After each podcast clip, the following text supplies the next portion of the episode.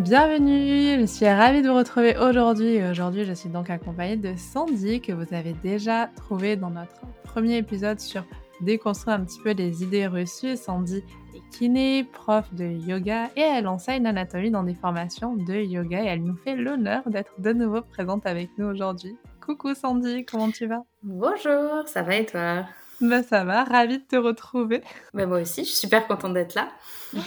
En plus, on va parler euh, d'une d'une indication. Je crois que c'est l'indication que j'ai le moins comprise et je crois que c'est celle qui a commencé le plus à me donner envie d'apprendre l'anatomie. Je me demande si c'est pas grâce à ça que j'ai ouvert mes premiers bouquins d'anatomie et de yoga.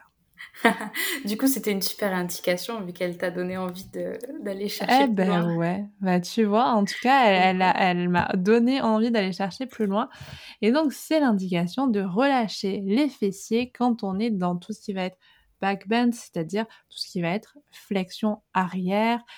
On va les retrouver notamment dans la posture euh, du demi-pont, mais aussi dans la posture du cobra, de la Mm. sauterelle, du sphinx, et j'en passe.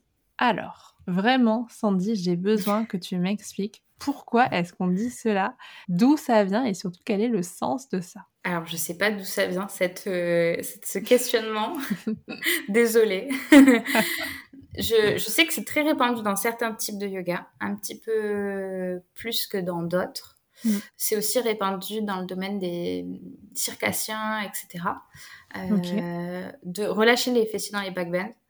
Euh, mais dans le milieu du yoga, elle est surtout présente euh, avec euh, la petite phrase suivante sinon vous allez com- comprimer vos, vos lombaires. C'est Oui. souvent pour ça qu'on donne cette indication de relâcher les fessiers. Mais du coup, je ne sais pas, je sais pas si toi tu sais d'où elle vient, mais je ne sais pas. Moi, j'ai entendu les mêmes choses que toi. J'avais pas. C'était vraiment ça, c'était l'histoire que c'était pour protéger son dos. Mais encore une fois, je j'ai jamais compris pourquoi les fessiers pouvaient protéger le dos. Alors, le problème, c'est que ne pas comprimer le dos, le, le problème qui, majeur qu'il va y avoir dans cette indication, c'est que les fessiers, si on regarde anatomiquement parlant, euh, ils n'ont pas d'origine ou d'insertion au niveau euh, du rachis, Mm. enfin, au niveau des lombaires ou quoi que ce soit. Euh, donc, euh, comment ils pourraient comprimer le bas du dos alors qu'ils ne sont pas euh, sur cette zone-là C'est Ouais. ça qui est un petit peu, euh, qui, je trouve, fait un petit peu un non-sens dans cette indication. Mhm. Après, il y a certaines élèves, quand on leur explique ça, euh, qui disent qu'ils ont déjà ressenti une compression du fait d'avoir les fessiers un peu trop engagés, de sentir un peu trop de contraction, ils ressentent cette, cet effet compression.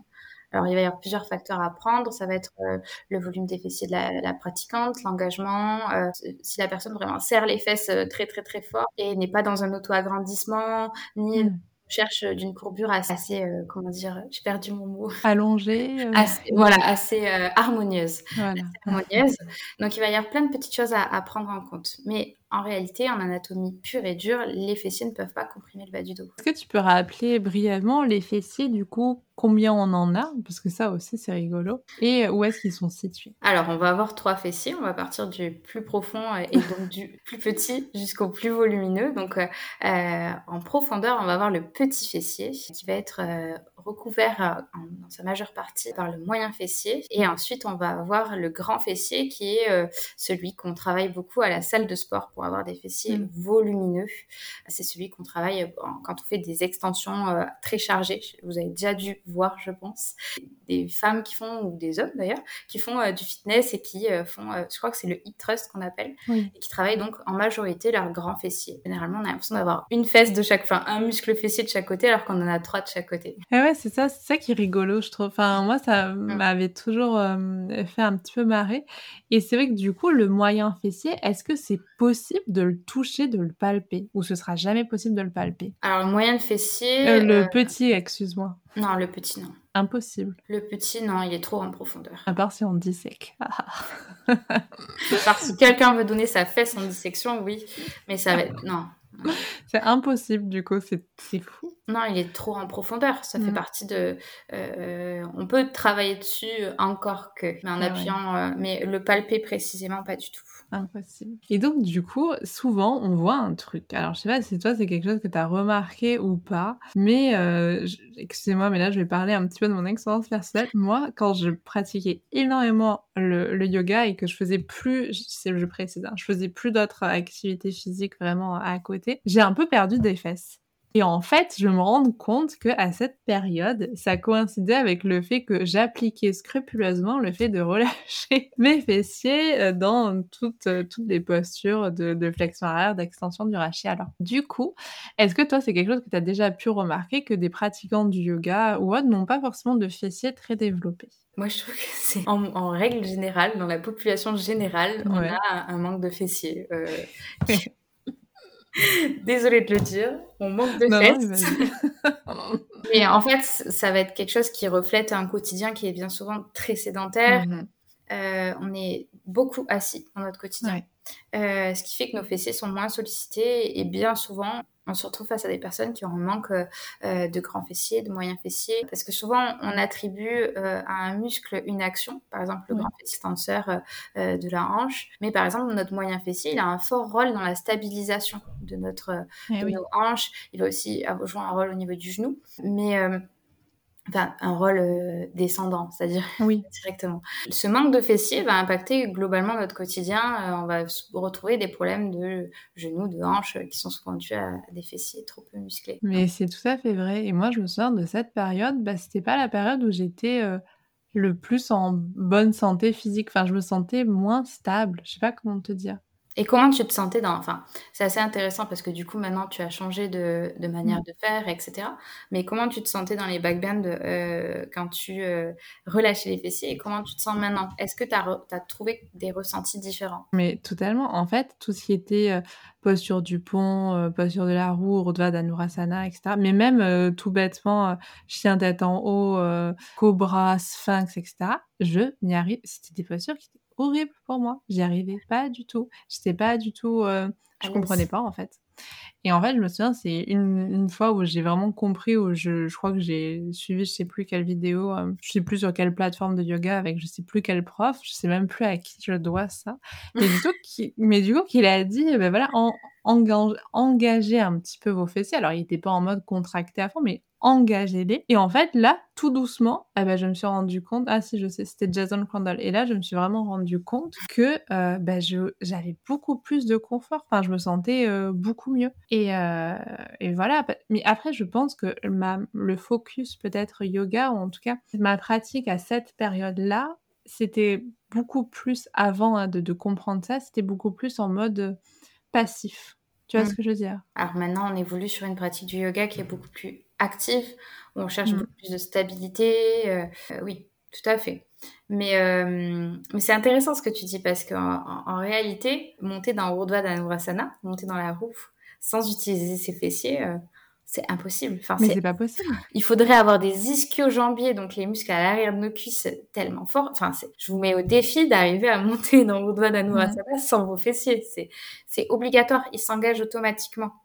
Et euh, généralement, le corps humain est plutôt bien fait, donc s'il s'engage, c'est qu'on en a besoin. Ouais, non, exactement. Non, non, mais tu as tout à fait raison. Et, et j'aime le fait que tu dises, euh, il s'engage automatiquement. C'est-à-dire mmh. que parfois, le corps, c'est le chemin. Ben voilà. C'est ça. Puis quand on vient créer, quand on vient construire notre posture de Urdhva Dhanurasana, c'est une posture où on vient chercher une extension au niveau de la hanche. Mm. Mon grand fessier, c'est un extenseur de la hanche, ben, il va se contracter parce que c'est aussi son action, euh, son action principale, et donc on va avoir cet engagement des fessiers qui est naturel, qui est, enfin, qui est très, enfin, qui est très bon pour, enfin, qui convient tout à fait à, à la posture qu'on fait. Donc euh, pourquoi les relâcher alors qu'ils se contractent automatiquement? C'est ça qui est dommage. Mm. Ouais, et je trouve qu'il y a une posture qui est à la fois euh, assez basique, peut-être un peu regardée de haut parfois, alors que moi je, la, je l'adore. C'est la posture de la sauterelle, où justement ça, ce que tu décris, c'est franchement, je mets au défi quiconque de ne de pas ressentir ça. En fait, ça se ressent automatiquement. Automatiquement, c'est d'ailleurs c'est un exercice dont on se sert euh, pas mal en, en rééducation, euh, de venir euh, travailler, on n'appelle pas ça sauterelle, mais de venir créer une extension à plat ventre, une extension au niveau des jambes, au niveau des bras, etc. Qui est un exercice qui est très bon pour renforcer ses fessiers, pour renforcer aussi la musculature au niveau de l'extension du dos. Enfin, donc mmh. flexion arrière, tu as dit. Moi, je dis extension. Alors, ça, je... mais, c'est bien qu'on en parle. Tu sais quoi, c'est super bien qu'on en parle. Moi, en fait, pendant très longtemps, j'ai fait euh, du, pour moi, presque un anglicisme. C'est-à-dire que j'ai fait backbend et je l'ai vraiment euh, mis en fait en, en, en enfin ouais, flexion arrière. Pour plusieurs raisons. Euh, je, sais que donc le terme anatomique c'est en effet une extension euh, du dos, extension du rachis, mais moi j'aime bien garder ce terme de flexion arrière. Non mais tu sais pourquoi? Parce que je trouve que parfois, et pour en avoir discuté avec certains élèves ou certains abonnés euh, sur Instagram, c'est que parfois ça parle plus. C'est-à-dire que tu vas plus savoir en fait quoi faire. Enfin, tu vas plus avoir l'image de ce que de ce que ça représente en quelque sorte. Mais après, bien entendu, on parle d'extension. Après, il y a eu tout un, débat sur le fait que si c'est une flexion arrière, on va chercher la souplesse, alors que si c'est une extension, on va chercher plus l'allongement de la colonne. Pour moi, on, là, on est plus sur de la terminologie et selon moi, en fait, qu'on dise backbend, flexion arrière ou extension, on parle du même mouvement. Je sais pas ce que tu en penses. Si on veut parler en anatomie pure et dure, c'est extension. Il n'y a pas de flexion arrière euh, du dos. Voilà. Ce sera extension. Après, euh, si toi tu enseignes, si d'ailleurs euh, des auditeurs enseignent, etc., et disent flexion arrière, et que vos élèves ils savent ce que vous voulez dire, que ça leur parle, que ça leur convient très bien. Moi, je trouve qu'il n'y a pas, enfin, il n'y a pas mort d'homme. C'est parlant. Flexion avant, flexion arrière, c'est parlant. alors d'un point de vue anatomique, c'est pur, et dur, c'est pas, c'est pas correct entre guillemets. Mais moi je trouve que si ça parle à mieux aux élèves, il faut aussi s'adapter à ce que nos élèves euh, comprennent, apprécient euh, et aussi à ce qu'on a envie de dire. Si toi ça te parle plus, euh, vaut mieux que tu continues de dire réflexion arrière. Enfin, pas d'importance. En fait, je pense que ça dépend et tu as tout à fait raison, ça dépend du public. Je sais que par exemple, et ça dépend aussi des circonstances. Je sais que par exemple, si je dois en parler, par exemple, dans mon métier d'ergothérapeute, je vais jamais employer le terme flexion arrière, jamais. Par contre, je, en, yoga, comme il y a ce côté backbend où finalement ça, c'est de la traduction littérale en fait, et parfois, tu vois, je sais pas, je trouve que c'est plus facilement utilisable peut-être en yoga que dans, et comme tu dis, s'adapter au public. Je trouve que parfois, euh, si on devait parler toujours en termes anatomiques purs et durs, même si on est d'accord sur le fait que c'est important d'employer les bons termes au bon moment, etc., je pense qu'il y a quelque chose d'encore plus important, c'est que si on veut que notre message soit intelligible, il faut savoir s'adapter au public. Ça, tout à fait. Donc c'est pour ça que selon le contexte, tu vas adapter ton langage. Et ce qui est bien, c'est que tu vois, comme tu l'as dit, si un élève est dérangé par le fait que tu dises flexion arrière et qu'il te pose la question, c'est tout à fait, enfin, c'est un choix de ta part, un choix mmh d'enseignement, euh, et il n'y a pas de problème. Enfin, moi, je trouve qu'il n'y a pas de problème en tout cas. non, mais c'est sûr. Après, enfin voilà, il y a des choses euh, qui sont plus importantes à comprendre et à savoir, notamment Engager ce que tu nous as expliqué. ouais, voilà, exactement. Engager les fessiers. Et est-ce que justement, tu aurais des, alors, soit des conseils, soit des astuces, soit des stratégies pour, euh, alors que ce soit dans la pratique du yoga ou dans sa vie quotidienne. Comme tu nous as dit, on n'a pas assez de fesses, alors on s'est pas vexé Sandy, mais on l'a bien noté, pour qu'on ait des fessiers un peu plus forts. Alors, euh, on peut faire plein plein de choses euh, pour renforcer nos fessiers. Alors, si vous êtes pratiquant de yoga, ça peut être de travailler les postures de la chaise, par exemple, la posture de Urdhva Dhanurasana, travailler euh, euh, une montée, une descente en contrôle pour bien s'axer sur euh, ce renforcement et ce contrôle dans toute l'amplitude. D'ailleurs, petit aparté, engager les fessiers. souvent, les profs, à contrario, ils vont, ils vont dire serrer les fesses, contracter mm. fort les fesses, etc. Ce ne sera pas forcément plus efficaces. Euh, serrer les fesses ne vous permettra pas de progresser forcément dans votre pont ou, euh, ou, euh, ou d'engager plus vos fessiers ne sera pas mieux, entre guillemets. Il faut trouver un juste milieu entre les deux, je dirais, et peut-être donner des indications de longueur dans la verbalisation plutôt que serrer les fesses qui n'aideront pas à progresser dans votre pont. Je ferme ma petite digression. Non, mais c'était super intéressant. Merci, Sandy. enfin, en tout cas, c'est mon avis, mais euh, que tu le partages pas du tout, mais, euh, mais voilà. Et, euh, et donc, euh, travailler la chaise, travailler le, le pont, la sauterelle, euh, Mmh. même euh, le guerrier 3 euh, Ouais. va permettre de travailler, de renforcer donc le fessier euh, qui est de terre dans sa stabilisation, dans son action de stabilisation, et le fessier de la jambe qui est levé euh, travaillera dans son action d'extension, donc ce qui est assez intéressant. Et si vous voulez faire ça au quotidien, c'est euh, de bouger, marcher, euh, même au bureau, euh, de, de bouger. euh, c'est-à-dire même se lever sa chaise, de faire des petits squats devant sa chaise de bureau, euh, plein de choses qui s'intègrent facilement au quotidien et qui vous parlent, faut que ça vous parle en tout cas pour que vous le fassiez, euh, et qui vous permettront de renforcer euh, vos fessiers et, et, et d'avoir, des- des- moi comme j'aime bien dire à mes patients, et d'avoir un boule qui chamboule pour l'été prochain. Ça, c'est génial.